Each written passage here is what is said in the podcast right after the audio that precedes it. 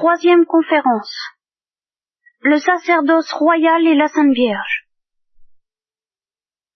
15 décembre 1971.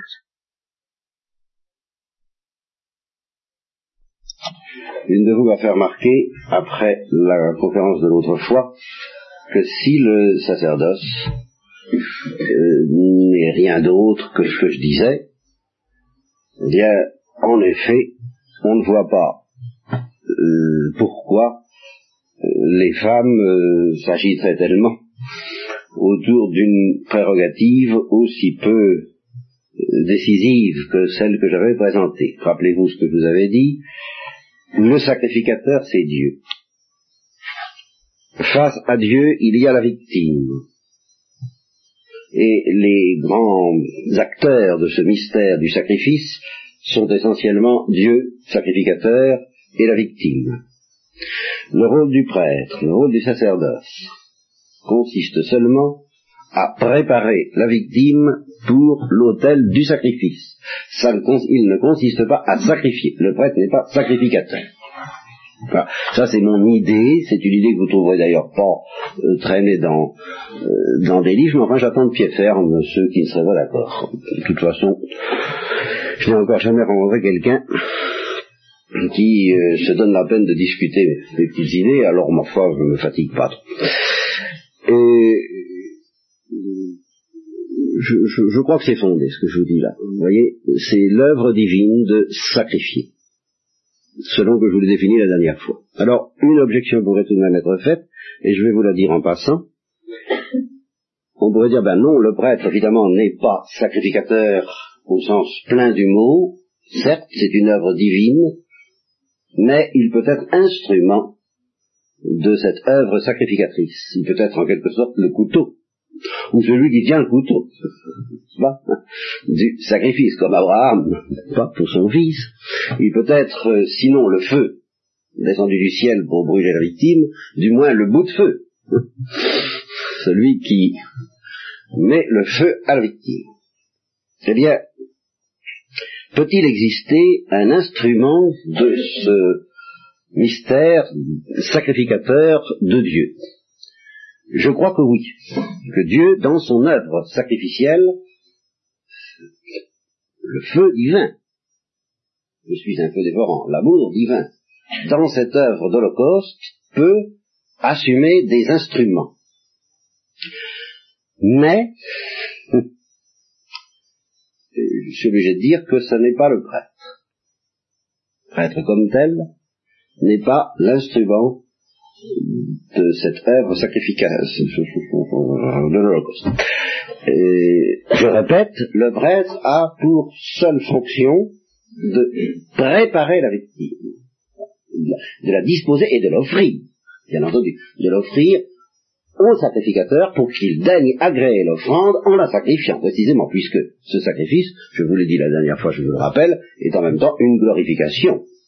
C'est un épanouissement, euh, un drôle d'épanouissement, n'est-ce pas euh, Discutable, diraient certains, mais réel, pas Mystérieux, euh, redoutable, mais c'est tout de même un épanouissement, c'est une glorification. Et, eh bien, le prêtre offre la victime à Dieu pour qu'il accepte cette victime et qu'il l'agrée et il l'agrée en la glorifiant ou en la sacrifiant, ce qui revient au même. Donc c'est pas un rôle instrumental. Si des créatures peuvent jouer à l'égard du sacrifice de l'Holocauste un rôle instrumental, ce sont les victimes elles-mêmes. En ce sens que, une fois brûlée, la victime devient brûlante et qu'elle peut être, par le contact qu'elle offre avec les autres, l'instrument dont Dieu se sert pour brûler les autres et pour sacrifier les autres. Et c'est tout le mystère de l'Eucharistie. Enfin, c'est tout, c'est l'aspect le plus profond peut-être du mystère de l'Eucharistie, où c'est la victime, où c'est Jésus-Christ, mais en tant que victime, glorifiée et consumée par le feu de l'Holocauste, dont le contact et la mendication à son tour, nous sacrifie du dedans, est instrument dont Dieu se sert, se sert de la chair du Christ sacrifié, comme d'un instrument contagieux pour nous sacrifier, pour nous glorifier, à notre tour. Le prêtre là-dedans ne joue que le rôle, alors un rôle tout à fait éminent dans la nouvelle alliance qui est de, je vous le dis en latin parce que c'est plus clair en latin, puis je traduirai, conficere corpus Christi, qui est de faire venir, justement, de provoquer par le, mystère de la consécration la présence du corps brûlant de Jésus-Christ et brûlé sur l'autel au cours du sacrifice de la messe. Alors ça, c'est un privilège important, mais ça n'est pas un rôle instrumental quant au sacrifice de nos âmes et de nos corps qui se fait par l'intermédiaire de la victime que le prêtre représente, soit. Mais c'est tout ce qu'il fait. Alors, euh, devant cela, on peut dire, bon oui, en somme, le sacerdoce, on, serait tenté de dire, euh, pardonnez-moi l'expression quasiment sacrilège que je vais employer, euh, c'est un peu surfait. et justement, c'est ce qui nous demande d'y regarder à deux fois. Comment se fait-il que dans la tradition chrétienne, le sacerdoce ait été vécu, compris, senti par tous les pères de l'Église et par tous les mystiques et toutes les, contemplatives en particulier, telles que Thérèse de l'Enfant Jésus et combien d'autres, comme quelque chose d'infiniment désirable, euh, tout à fait merveilleux. Euh, il faut croire que dans l'analyse que je propose, je laisse tomber quelque chose sans quoi je, on ne comprendrait pas que ce rôle si modeste du sacerdoce, tel que je le définis, est une telle importance aux yeux de l'Église. Et de fait, je laisse tomber quelque chose. Alors ce quelque chose va nous obliger à revenir un peu à la Bible. Je, vous préviens que tout ce que je vous dis là est infiniment facile. C'est la suite qui... qui... j'irai peut-être pas beaucoup plus loin ce soir que les choses, ces petites choses que je vous dis maintenant. Enfin, ces petites qui sont tout de même très importantes, très profondes, enfin faciles. Dans l'ancienne alliance, alors ceux qui ont fait la Bible avec moi s'en souviennent peut-être, mais il y a deux sacerdoces. Il y a le sacerdoce lévitique, réservé à une tribu, parmi les douze tribus d'Israël, un des douze fils de Jacob, Lévi, fut euh, chargé, euh, eut le privilège euh, de, les, de toutes les fonctions sacerdotales. Alors à cause de ça, la tribu de Lévi euh, avait certaines particularités, n'avait pas de territoire propre, enfin c'était euh, des privilèges, euh, incontestablement. Mais en même temps, quand on regarde le sacerdoce lévitique, son exercice, sa considération, l'importance qu'il avait dans la religion d'Israël, eh bien au fond on se rapproche assez, vous voyez, de ce que je dis là, de l'analyse que je viens d'offrir du sacerdoce. C'est quelque chose de relativement modeste ça comporte des privilèges, c'est très respecté, c'est très respectable, mais enfin, euh, ça, ça casse rien. Et la meilleure preuve que ça ne casse rien, c'est que justement le Christ n'est pas né dans la tribu de Lévi. Il n'était pas prêtre, au sens juif du mot. Il n'était pas prêtre selon le sacerdoce lévitique qui se réduit à peu près à ce que j'ai dit là tout à l'heure. Préparer la victime et l'offrir. Mais il existe dans l'Ancienne Alliance, nous en avions parlé, certains s'en souviennent peut-être, un autre sacerdoce défini très précisément comme sacerdoce selon l'ordre de Melchisedec et précisé à ce moment-là comme sacerdoce royal. Voilà la notion clé. Le sacerdoce lévitique n'est pas un sacerdoce royal. Et Jésus-Christ est prêtre, non pas selon l'ordre du sacerdoce lévitique, mais selon l'ordre de Melchisedec, qui est l'ordre d'un sacerdoce royal. C'est un prêtre roi, c'est un roi prêtre, c'est le roi prêtre. C'est le Christ roi qui, en que roi, est prêtre. Et n'oublions pas ce que j'ai complètement négligé, je l'avoue, dans le fascicule que j'ai rédigé sur la rédemption, que ça, ça, ça, ça, manque complètement dans l'analyse que j'ai faite. C'est grâce à vous et à ces petites réflexions sur le mystère de la femme, vous voyez où ça nous mène, que j'ai réfléchi à ça. C'est que euh, l'inscription faite sur la croix de Christ, le titre qui lui a été donné en tant que crucifié, c'est roi des Juifs. Il est dans la tribu de David, la tribu messianique à laquelle étaient réservées les promesses. C'est ça qui était important. C'était euh, la tribu royale. Et à cette tribu royale, avec les prérogatives du roi, se trouvait euh, annexé un sacerdoce supérieur au sacerdoce lévitique, beaucoup plus mystérieux, mais d'ordre royal, et dont on ne peut comprendre les prérogatives que justement dans la lignée de cette notion du Christ roi. Voilà. Alors évidemment, on se rapproche, vous vous en doutez déjà, et comme je vous répète que je ne suis pas très en forme, je vais m'y attarder parce que j'ai pas du tout envie d'aller vite ce soir, on se rapproche un petit peu du problème de l'homme et de la femme, euh, qui ici va devenir le problème du roi et de la reine. Alors, quelques observations grammaticales à propos des mœurs différentes qui règnent à ce moment, en ce sujet-là, entre la cour d'Angleterre et la cour de France, autant où il y avait une cour de France, n'est-ce pas? En France, il n'y avait que des rois et la reine ne pouvait se définir que comme l'épouse du roi, au moins qu'elle fût régente, n'est-ce pas? En Angleterre, la reine, ça peut vouloir dire deux choses. Ça peut vouloir dire l'épouse du roi, puis ça peut vouloir dire celle qui tient la place du roi et avec toutes les prérogatives et toutes les fonctions du roi. Et à ce moment-là, le roi ne l'époux de la reine ne s'appelle pas le roi. Voyez-vous la différence, n'est-ce pas? Que l'époux du roi, l'épouse du roi s'appelle la, s'appelle la reine, c'est-à-dire le même nom que si elle gouverne. Tandis que l'époux de la reine, s'il ne gouverne pas, ne s'appelle plus le roi. Il s'appelle le prince consort, et je ne veux pas tomber dans un mauvais calembour en disant que ça évoque pour nous le principe de l'extraversion, n'est-ce pas Bon. Je crois tout de même que selon la nature, on pourrait philosopher et philologuer sur toutes ces choses pas mal, je, crois tout de même qu'il est assez normal qu'en effet, euh, la fonction du gouvernement appartienne aux hommes plutôt qu'aux femmes.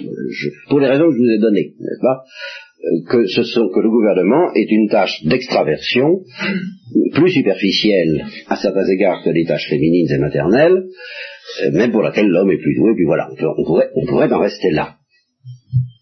Et dire, bah oui, le roi, euh, c'est normal que ce soit un homme. Et à partir du moment où le sauveur d'Israël et le sauveur du monde devait être un roi, dans la pensée de Dieu, bah, il était normal que Dieu s'incarne dans un homme plutôt que dans une femme qui serait reine, à ce moment-là, ben, ça ne convient pas aussi bien à la nature des choses que de choisir un homme et de l'appeler Christ roi. On appelle la Sainte Vierge reine, mais quand on l'appelle reine, évidemment, on l'envisage comme épouse mystique du Christ roi. Bon, on pourrait en rester là.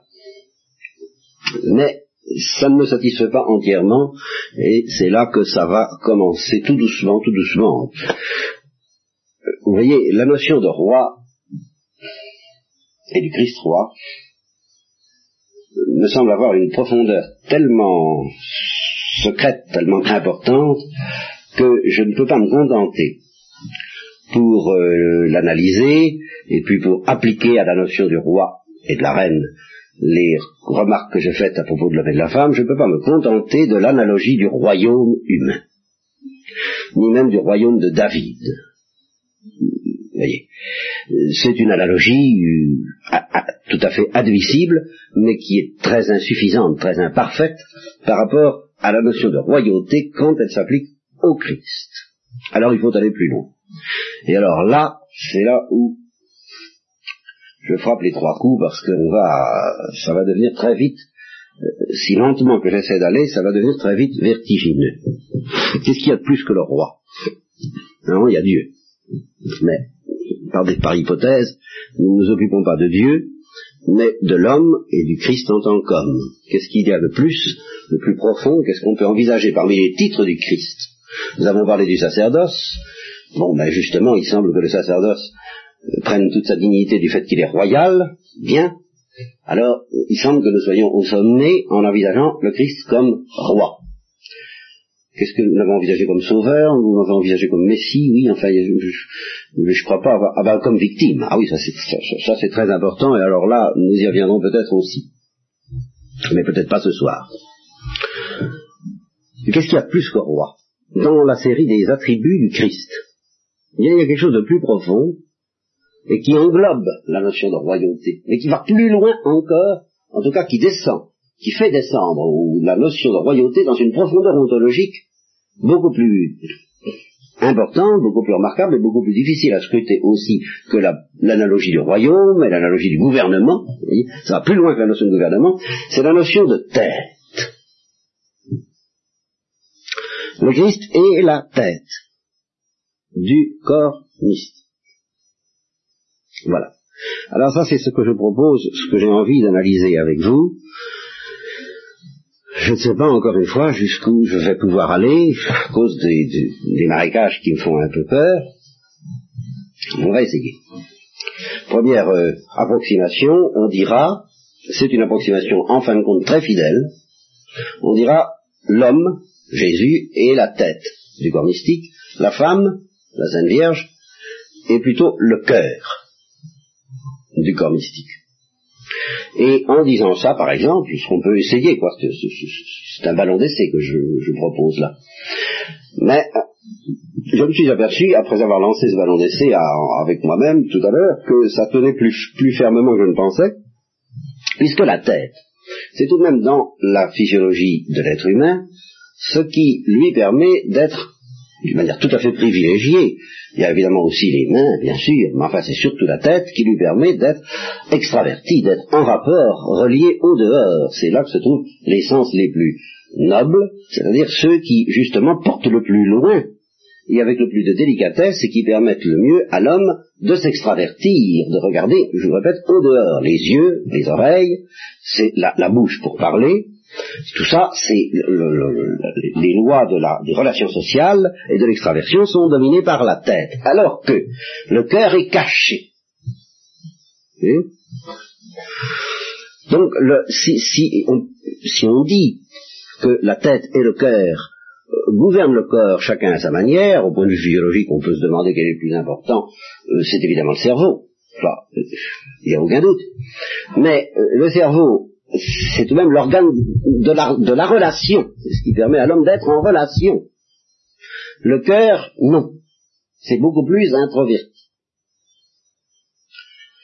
Donc cette comparaison me séduirait à première vue. Seulement, est-ce que cette comparaison autorise, et voilà où ça va commencer à devenir calé, vous voyez, est-ce que cette comparaison autorise à mettre l'homme, la tête, au-dessus de la femme, le cœur. Alors ça nous ramène alors à des considérations qui me font peur sur la comparaison entre la vie de l'intelligence, la vie du cœur, et l'introversion et l'extraversion. Alors c'est là où on n'est pas tiré de l'auberge, je vous le dis tout de suite. Alors commençons par en haut, parce que c'est toujours par en haut que c'est le plus simple et le plus pur au niveau de Dieu. Au niveau de Dieu lui-même, il n'y a aucune hiérarchie véritable entre l'intelligence et l'amour. Pour la bonne raison qu'il n'y a même pas de distinction réelle. En Dieu, l'intelligence est amour, l'amour est intelligence. Et dans la mesure où nous, nous sommes tout de même obligés de distinguer ça en Dieu, en particulier à propos du mystère trinitaire, eh bien, nous dirons que l'intelligence est le principe de la possession du Verbe, et que l'amour est le principe de la possession du Saint-Esprit, donc que le, Saint que le Verbe procède un peu à la manière de la tête, et le Saint-Esprit un peu à la manière du cœur. Je pourrais m'en justifier beaucoup plus, je l'ai fait euh, à plusieurs reprises dans ma vie, parce que c'est très fondé en thomisme tout ça, euh, le, poids de l'amour, qui, qui, le, le, poids du cœur qui, incline quelqu'un vers un bien, c'est de cette manière-là, très mystérieuse, que procède le Saint-Esprit à l'intérieur de la Trinité. Mais ça n'implique aucune hiérarchie de supériorité en ce qui concerne la possession du Verbe à l'égard de la possession du Saint-Esprit. Euh, il faut les mettre à, parfaitement à égalité. Et ça, ça a une vérité qui aura une portée éternelle. Parce que, au fur et à mesure que les créatures se rapprochent de Dieu, et c'est là où ça va devenir très compliqué, parce qu'on va voir la créature humaine se rapprocher des anges et la créature humaine se rapprocher de Dieu. Au fur et à mesure que la créature humaine se rapproche de Dieu, eh bien, l'homme et la femme vivent dans une complémentarité où l'égalité devient de plus en plus évidente.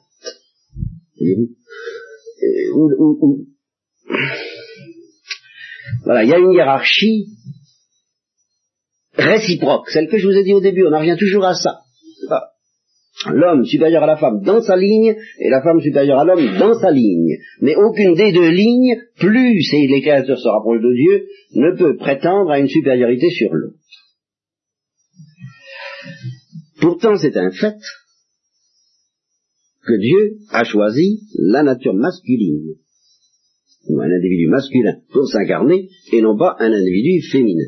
Est-ce qu'on peut, on peut, on peut évidemment prendre ça comme un fait et puis frapper du poing sur la table et puis dire, écoutez, messieurs les féministes, si vous voulez, mesdames, euh, c'est comme ça, c'est comme ça. Hein, nous ne pouvons rien. Enfin, on peut essayer de chercher des raisons de sagesse, vous voyez. Et alors, ces raisons de sagesse me plongent, je vous l'avoue, quand je les recherche, dans une très grande délectation, mais quand j'essaie de les communiquer, dans un très grand tourment. Parce que c'est une... Pourrais-je en balbutier quelque chose? Enfin, je, je, vous ai promis des marécages, alors ma foi, allons-y. Dès que l'intelligence et l'amour deviennent créés, ne sont plus purement divins. Alors, infailliblement, et ça c'est la partie la plus abstraite de tout ce que j'ai à vous dire, alors je, vous demande pardon à tous, euh, c'est pas la plus difficile pour moi parce que c'est une chose que je sais depuis des années et des années parce que je l'ai appris en thomisme. Mais enfin, pour vous, j'ai confiance que c'est pas facile, et si je vous livre pas ça, je pourrais pas continuer, alors je, je suis bien obligé. Donc, l'intelligence incarnée, l'intelligence créée, comparée à l'amour créé, alors là, il y a une petite hiérarchie entre les deux. Mais c'est une petite hiérarchie dans laquelle quand même ce qui domine, c'est pas la hiérarchie, c'est la complémentarité. C'est-à-dire que dans l'ordre créé, là où n'intervient pas le péché, là où interviennent les plus grands dons de Dieu, la seule intelligence qui vaille, la seule connaissance qui vaille, c'est celle qui est brûlante d'amour. Et de même, dans l'ordre créé, le seul amour vraiment parfait qui mérite d'être considéré et contemplé, c'est celui qui est euh, brillant de lumière et de lucidité. Alors, euh, c'est pas une concurrence. C'est un peu comme entre le cœur et les poumons dans l'organisme humain, entre le cœur et le cerveau. Il n'y a pas de concurrence. Il y a vraiment, chacun a besoin de l'autre, parce que dans l'ordre créé, justement, l'intelligence et l'amour sont deux choses distinctes, ce qui n'est pas le cas de Dieu. Donc l'intelligence et l'amour sont faits pour fonctionner ensemble dans une unité vitale aussi étroite et intime que possible, mais dans cette unité vitale harmonieuse et parfaite, il y a tout de même une certaine hiérarchie. Et ça, je ne peux pas vous le faire comprendre de manière parfaite, je, vous en demande pardon parce que c'est comme ça. Il y a une certaine hiérarchie. Mais alors cette hiérarchie est ultra paradoxale si on la compare à ce que je vous ai dit. C'est ça où ça va devenir, oh là, je tremble. Non, j'y vais quand même. Hein c'est que, dans, au niveau des anges et au niveau des créatures humaines, lorsqu'elles sont aussi spiritualisées que possible, eh bien, les propriétés de la tête et du cœur se renversent par rapport à ce que je vous ai dit. C'est-à-dire que l'intelligence devient la faculté de l'intraversion et que le cœur devient la faculté de l'extraversion. Et c'est ça qui fait que ça devient vraiment de marécageux, hein, ma petite affaire. Je vous, ai prévenu, mais c'est comme ça. D'abord, je vais vous montrer, c'est très, c'est relativement simple de vous montrer que l'intelligence devient la faculté de l'introversion, de l'intimité. L'intelligence, c'est ce qui a le pouvoir de se rendre présent les choses dans une intimité parfaite et spirituelle. La définition de l'intelligence et de la vie intellectuelle que j'ai donnée à plusieurs d'entre vous il y a plusieurs années, c'est devenir l'autre en tant qu'autre. C'est-à-dire en toute pureté, sans qu'il y ait de compromission, de mélange, d'altération de celui qui connaît par celui qui est connu et de celui qui est connu par celui qui connaît il y a présence de deux individus, par exemple, de deux personnes, par exemple, l'une à l'autre. Et cette présence euh, ne, porte, pas atteinte à l'intégrité. C'est pour ça qu'il y a un mystère de virginité dans l'intelligence. Vous voyez, c'est que l'intelligence ne touche pas, ne, ne modifie pas l'objet qu'elle connaît. Et l'objet qu'elle connaît ne porte pas atteinte non plus à l'intégrité de l'intelligence. L'intelligence reste ce qu'elle est, l'objet connu reste ce qu'il est, et simplement l'intelligence attire à l'intérieur d'elle-même l'objet connu, elle le redit à l'intérieur d'elle-même, elle le vit à l'intérieur d'elle-même, et tout le monde reste intact. Vous voyez, c'est une unité qui n'est pas une unité de compromission, de mélange et de souillure. Il n'y a pas de souillure de l'objet connu par l'intelligence qui connaît, ni de l'intelligence qui connaît par l'objet connu. Tandis que si je veux unir l'eau froide et le feu, eh ben, je ne peux les unir qu'en fabriquant de l'eau chaude, qui est un compromis, qui est un mélange, ce que les scolastiques appelaient un tertium quid, une troisième chose qui n'est ni l'eau ni le feu, mais un mélange des deux. Tandis que quand l'intelligence devient une avec son objet, il n'y a pas de troisième chose, il n'y a, toujours que l'intelligence et l'objet, mais simplement l'objet vit en plus à l'intérieur de l'intelligence. Donc l'intelligence créée apparaît comme une faculté d'intimité.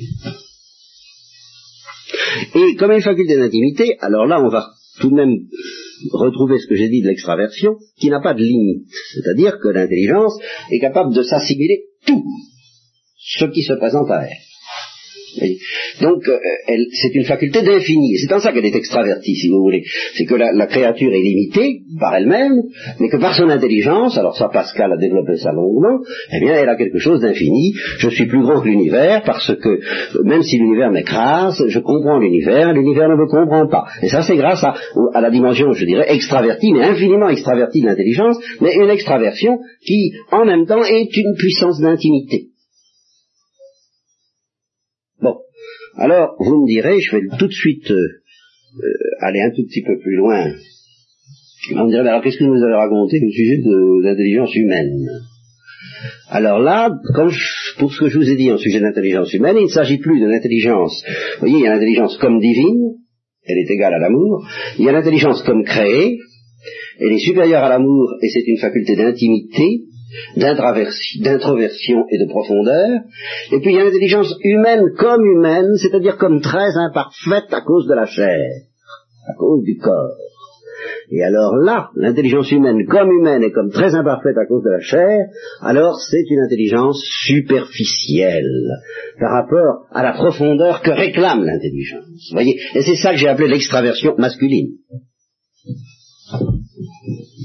de sorte que la supériorité ou l'infériorité de l'homme sur la femme, ça devient quelque chose de très compliqué à définir dans ces conditions-là, parce que c'est en tant qu'il est euh, tout de même enfin celui qui exerce spécialement l'intelligence, que l'homme est supérieur à la femme parce que l'intelligence est supérieure à l'amour, mais dans le cas de l'homme, si on prend son intelligence en tant qu'elle a tendance à être superficielle, sous cet angle-là, le fait même d'être celui qui, pratique l'intelligence risque de mettre en situation superficielle par rapport à la femme qui est toujours propre.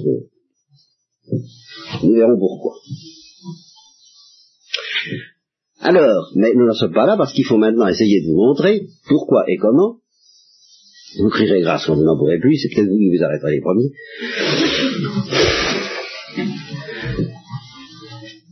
L'amour dans les créatures, mais dans les créatures angéliques, pas dans les créatures humaines, tout au moins pas d'une manière aussi évidente dans les créatures humaines, l'amour apparaît au contraire comme un principe d'extraversion, c'est-à-dire d'oblation et de don de soi. Ben, c'est comme ça, c'est comme ça.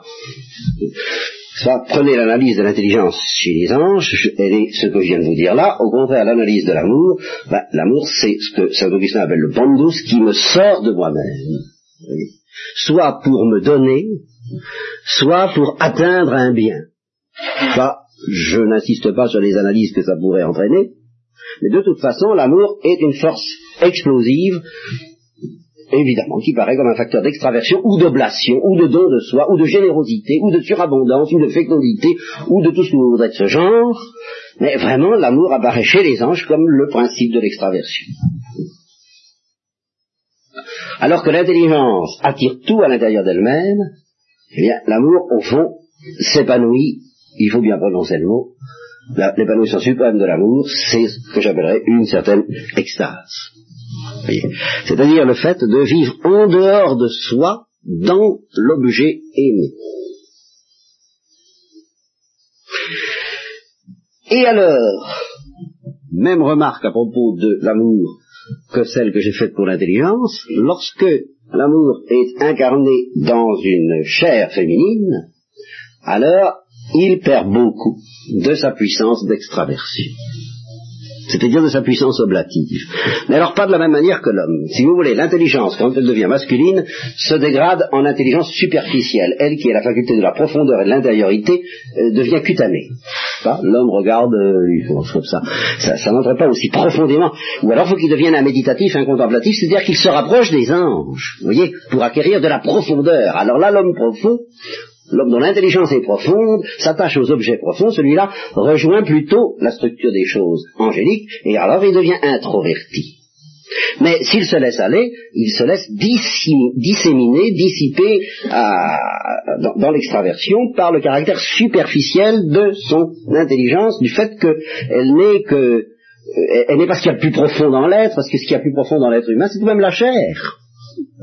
Je ne dis pas que c'est ce qu'il y a de plus élevé, et c'est ce qu'il y a de plus profond, plus, plus, plus viscéral. viscéral, viscéral, viscère, viscère, serre, vous n'y peut rien. Donc l'intelligence peut apparaître comme un épiphénomène, une espèce de petite couronne, la, la, couronne sur le gâteau de la mariée, quoi. Vous voyez, le, le, c'est une petite couronne de fleurs, c'est très beau, c'est très joli, ça va pas loin. C'est ça, le danger. Bon, dans le cas de la femme, ça va toujours loin. L'amour. C'est toujours profond, parce que justement, l'amour, c'est quelque chose qui s'empare non pas des facultés supérieures de l'être uniquement, mais de tout l'être. C'est tout être en tant qu'être, et même la chair elle-même, les corps eux-mêmes, qui sont soulevés par le mystère de l'amour, de sorte que dans la mesure où c'est le mystère de la femme, c'est le propre de la femme d'être soulevé par le mystère de l'amour, c'est toujours profond. Mais alors qu'est-ce que ça risque de manquer? Ben, Ça risque de manquer d'ampleur chez une femme, ce que ça ne manque pas chez un ange. Ça risque de manquer d'ampleur, c'est-à-dire qu'il y a forcément une générosité dans la maternité, mais c'est une générosité réduite. Voyez-vous? Réduite au foyer, comme je vous le disais la dernière fois. Alors ça, c'est le danger de l'amour féminin en tant que féminin, pas en tant qu'amour. En tant qu'amour, il ne connaît pas de limite, il a, il a tendance à une extraversion infinie, à une oblation infinie, à un don de soi infini, toujours plus. Mais en tant que féminin, il a tendance à se contenter, en somme, de la générosité de la chair, quoi, avec ses limites. De sorte que la femme est toujours profonde, mais qu'elle risque d'être étroite. c'est-à-dire d'investir toute sa profondeur dans des objets euh, limités, non magnanimes. C'est ça qui risque, même pas, d'être le, grand défaut de la psychologie féminine, c'est l'absence de magnanimité alors que l'homme aura toujours plutôt une tendance à être un peu magnanime, mais le grand danger de la psychologie masculine, c'est la superficialité. Vous voyez comment nous, bouclons un peu la boucle, c'est-à-dire qu'après avoir passé par du surnaturel, nous revenons encore à notre analyse du début, mais en essayant de, l'affiner, de la raffiner davantage, et que c'est beaucoup plus difficile que je ne l'avais cru. Hein. et alors, on comprend encore beaucoup mieux l'importance du couple dans la vie humaine, dont je vous avais déjà parlé la première fois, mais parce que justement chacun des deux époux, ou des deux partenaires, si vous voulez, est euh, chargé justement de veiller à ce que l'autre ne tombe pas dans son propre défaut. L'homme est là pour que l'amour, l'oblation, le don de soi féminin garde une certaine magnanimité. Et la femme est là pour que l'intelligence de l'homme acquiert une certaine profondeur. Voilà. Alors, euh, dans le cas du Christ et de la Sainte Vierge, il est évident que nous avons affaire à des êtres aussi spiritualisés que possible, aussi proches des anges que possible, mais euh, ça ne veut pas dire que chacun des deux n'est quand même pas, c'est la beauté de ce couple unique, n'est-ce pas, du nouvel Adam et de la nouvelle Ève, que chacun des deux n'est pas un secours pour l'autre.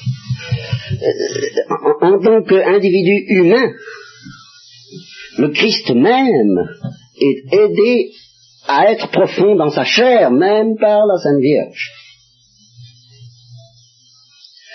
C'est-à-dire que, bien sûr, la, vision face à face, les grâces de Dieu, l'intimité qu'il a avec le Saint-Esprit, tout ça lui suffit pour être contemplatif, mais sa sensibilité d'homme elle, aura toujours, en tant que sensibilité d'homme, une certaine tendance à la dispersion, et la sensibilité féminine, au contraire, une certaine tendance à l'introversion, et la Sainte Vierge peut être euh, une douceur, je dirais, pour le Christ dans ce sens-là.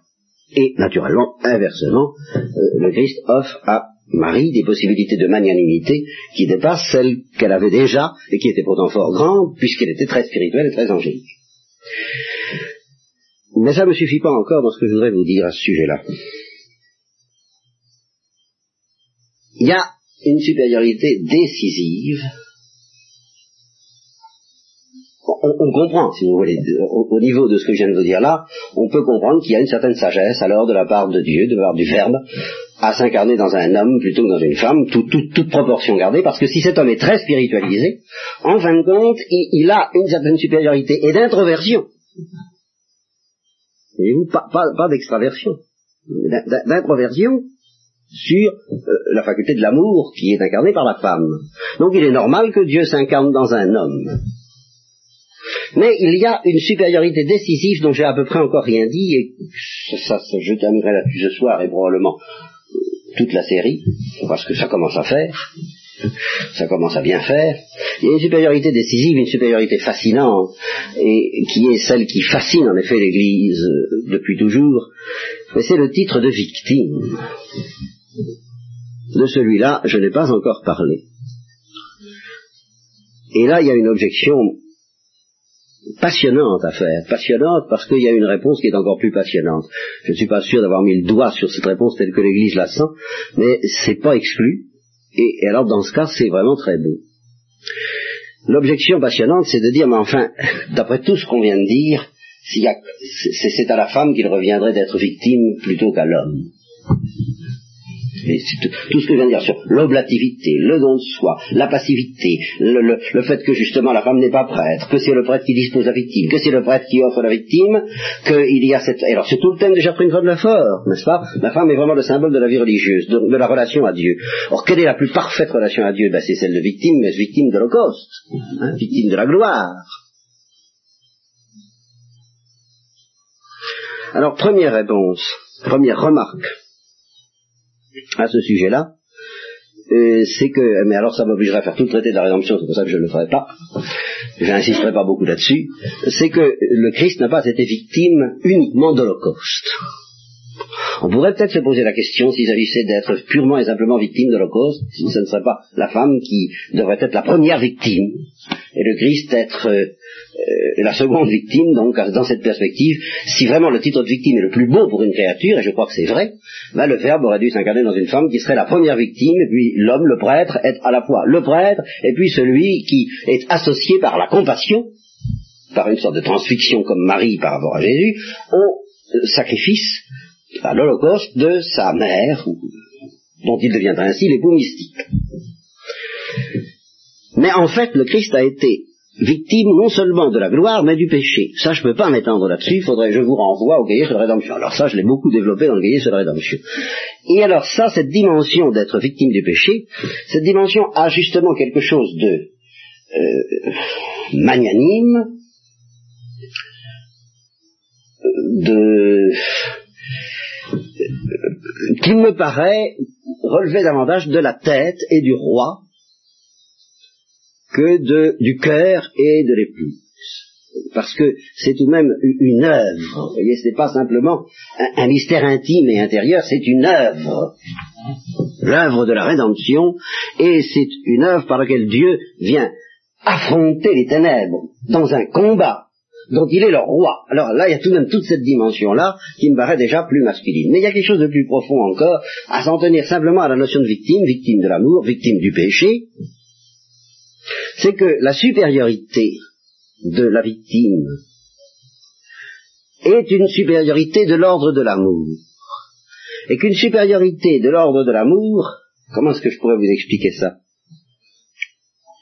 Même si, par nature, la femme est plus prête, elle est plus, disposée à, avoir, à recevoir cette supériorité qui est de l'ordre de l'amour que l'homme, lorsque l'homme est parfait, comme c'est le cas de Jésus-Christ, il ne peut pas permettre qu'une supériorité de l'ordre de l'amour appartienne à un autre que lui. Pourquoi? Ben Parce qu'il aime davantage, vous comprenez? Vouloir une supériorité de l'ordre de l'amour, c'est vouloir aimer davantage. Et, c'est ça qu'il est, parfaitement normal que le Christ n'ait pas voulu aimer moins que sa mère. Autrement dit, revendiquer une supériorité de l'ordre de l'amour, une supériorité de l'ordre de la victime, c'est revendiquer une supériorité paradoxale qui n'implique aucune, euh, c'est pas le genre de choses auxquelles on court après par orgueil. Mais c'est l'inverse. Vous comprenez? Réclamer la place de victime, c'est d'une certaine manière réclamer la dernière place. Et cette dernière place, par amour, le Christ ne pouvait pas la laisser à sa mère. Voilà ce que je veux dire. Et justement parce qu'il en avait le pouvoir, il l'a prise pour lui. Mais il l'a prise pour lui parce que c'est une supériorité de l'ordre de l'amour. Si c'était une supériorité de l'ordre ontologique, il la lui aurait donnée. Et comme c'est une supériorité de l'ordre de l'amour, il a voulu la prendre pour lui, et il a voulu que sa mère n'en soit que l'épouse compatissante. Voilà.